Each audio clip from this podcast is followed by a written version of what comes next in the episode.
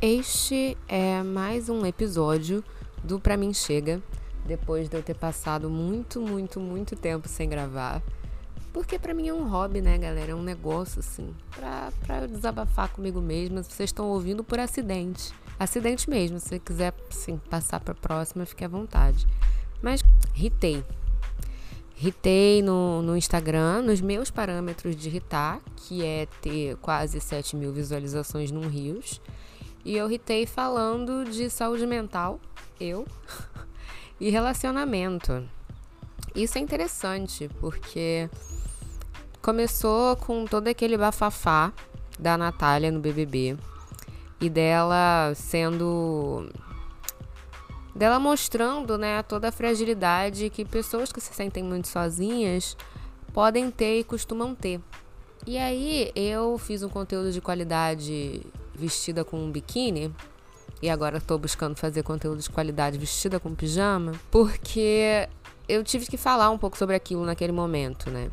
E eu terminei falando sobre autonomia afetiva, o quanto a gente precisa entender o que a gente quer entender quem a gente é, entender do que a gente precisa de fato e saber onde a gente buscar isso que a gente precisa de fato, porque para não ficar, né, batendo cabeça nos lugares errados, com as pessoas erradas. Cara, isso não é nem um pouco, nem um pouco, nem um pouco fácil, assim. Eu terminei, fechei falando que coach nenhum de relacionamento faz isso por você né, para te, te ensinar a ter autonomia afetiva. E não faz mesmo, galera. Não faz mesmo. Eu acho sobre coach de relacionamento e sobre as coisas que, que são faladas de uma maneira extremamente generalizada. Primeiro que muitos deles e muitas delas tratam relacionamento como uma disputa de poder, né? Que não não era para ser. É, isso falo para mim mesma, né? Porque eu também já tratei isso como uma disputa de poder muitas vezes. Porque o que o, o que o outro faz, o que o outro quer, te atinge de qualquer forma, né? Então você tenta fazer com que o que o outro faz e o que o outro quer esteja mais alinhado possível com o que você faz e o que com você quer para sua vida e para sua vida dois. Então, eu entendo quem trata relacionamento com, com essa com esse viés de disputa de poder.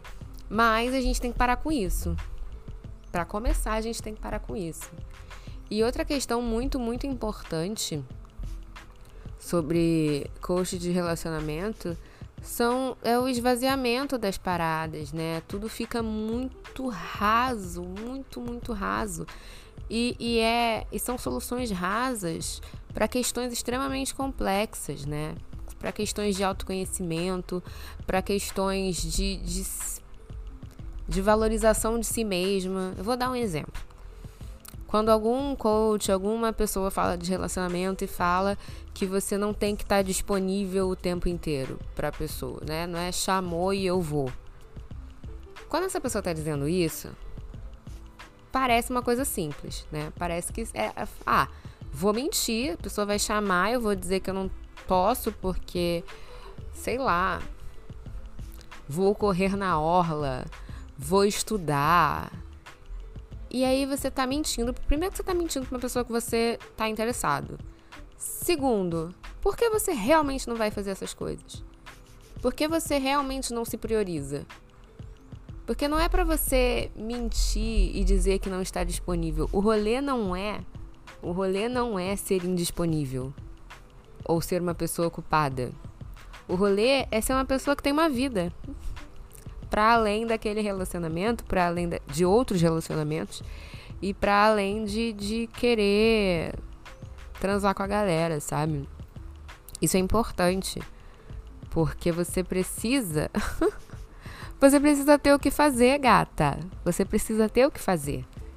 Você precisa realmente arrumar um negócio que você goste de estudar e estudar.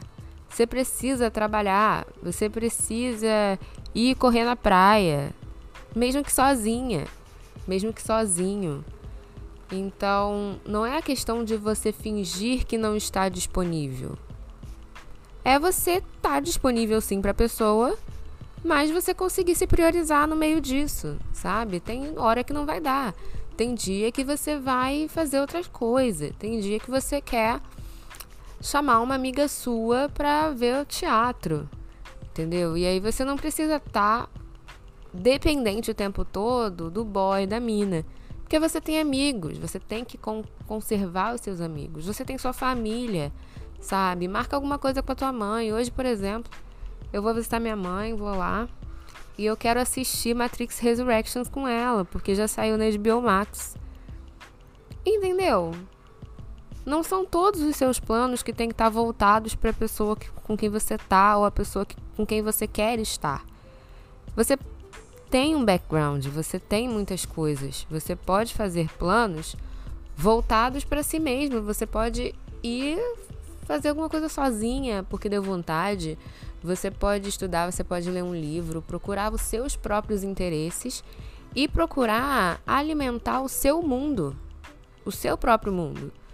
Visitando seus amigos, visitando sua família, se conectando com as coisas que são suas. E aí sim, você não vai ser uma pessoa que está à toa e que está disponível o tempo inteiro.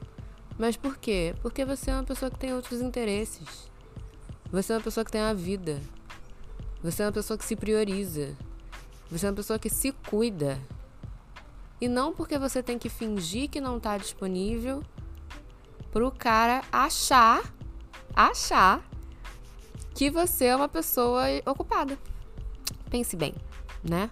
Não faz nenhum sentido. Isso não faz nenhum sentido. Até porque a realidade se impõe. Então, mesmo que você consiga o que você quer, você vai ter que dar o teu jeito, amiga, de continuar mantendo o personagem. Ou você vai, vai mostrar quem você é, que é uma pessoa que está à toa. É uma pessoa que não tem nada para fazer. Que vai ficar pendurada no homem ou pendurada na mina o tempo inteiro. Sabe? Então vamos pensar nisso. Vamos pensar nessas soluções super, super rasas que são trazidas. E vamos. vamos não tô falando que é para jogar fora isso. Mas estou falando que dá para se aprofundar nelas. E estou falando que se você tiver um, mínimo de autoconhecimento, você vai olhar aquilo e você vai entender o que, que serve para você e o que não serve para você. O que serve para o seu relacionamento atual e o que não serve para o seu relacionamento atual. As coisas, cara, tem coisa que não tem regra não, mano. É babado.